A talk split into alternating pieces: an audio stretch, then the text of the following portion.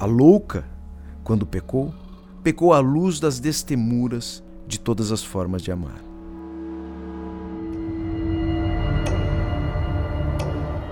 Você tem medo de quê? Assombrações são fenômenos humanos ou paranormais? Todas essas reflexões nós faremos juntos.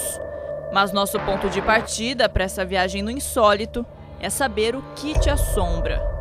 Esse é um podcast original que traz à luz da atualidade assombrações históricas, aparições, maldições, almas penadas e tudo que o inexplicável guarda em seus porões. O que te assombra é feito por Tiago de Souza, Silo Sotil, Júlia Zampieri e Matheus Haas.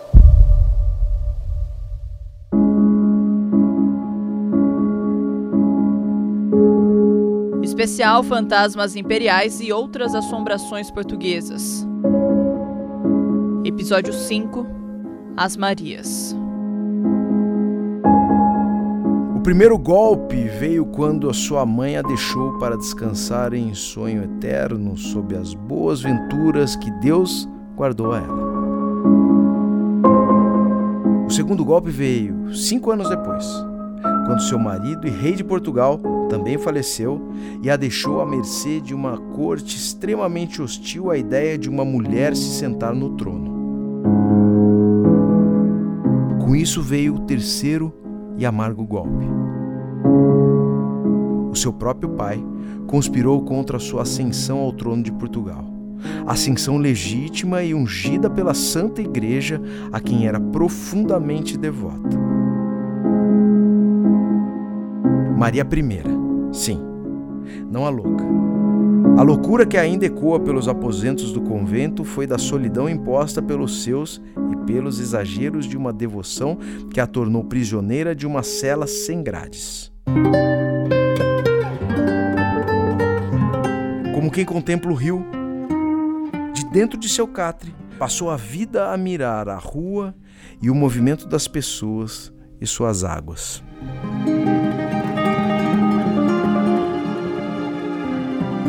Na lenda que ouviu de pequena, Oxalá pensar na volta do seu grande amor enquanto esperava o costumeiro convite do filho a devorar as saborosas mangas que cultivava no palácio em São Cristóvão. Fez das grandes janelas do convento a sua morada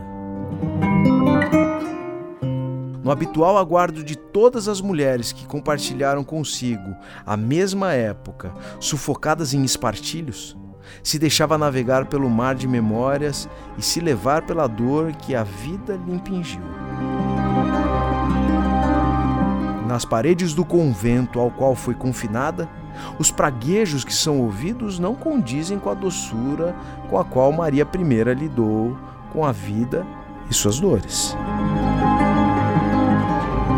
Assim como a menina que se apaixonou pelo rio, fez das suas perdas motivo para se entregar à Igreja de Roma e colocar a sua alma e suas vontades sob a auspiciosa conduta que a distanciava do caminho dos ímpios. Na profusão das inúmeras possibilidades às quais poderia confrontar o destino, preferiu entregar-se à devoção e à contemplação das vidas que passavam diante de si. Qual delas poderia ter vivido? Em quantas delas estariam vivendo? Em quantas saudades se juntam uma única alma capaz de ser tantas em uma só?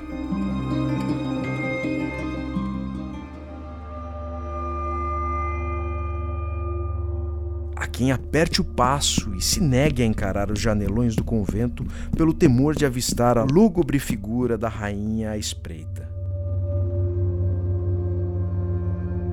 A quem se negue a levantar o olhar com medo de viver condenado a duvidar de seus próprios sentidos. Relatos de zeladores e transeuntes cuidam de manter viva a memória da célebre residente do imponente edifício que fez da sua vida de clausura, agora, o tormento para os mais sensíveis, as energias mais sublimes. Assim como tantas Marias que vivem sob a sombra do grande manto que abençoa toda a humanidade com o seu incomensurável amor, A louca, quando pecou, pecou à luz das destemuras de todas as formas de amar. A antiga lenda portuguesa que o conto faz referência é a da senhora que passou. Uma jovem, em passeio com um pai pela floresta, se distancia do mesmo para explorar a região em que se encontrava.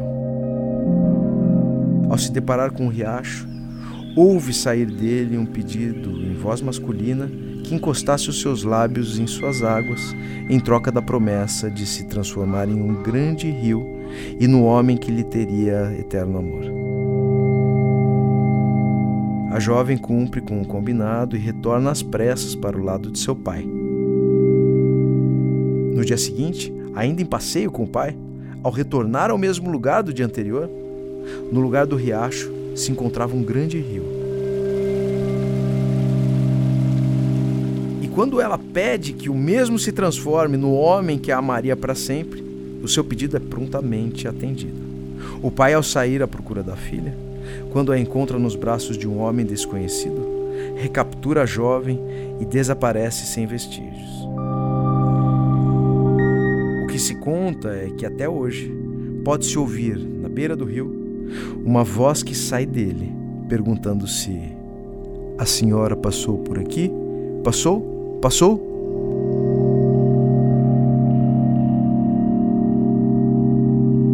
Esse foi o especial Fantasmas Imperiais e Outras Assombrações Portuguesas, episódio 5 As Marias.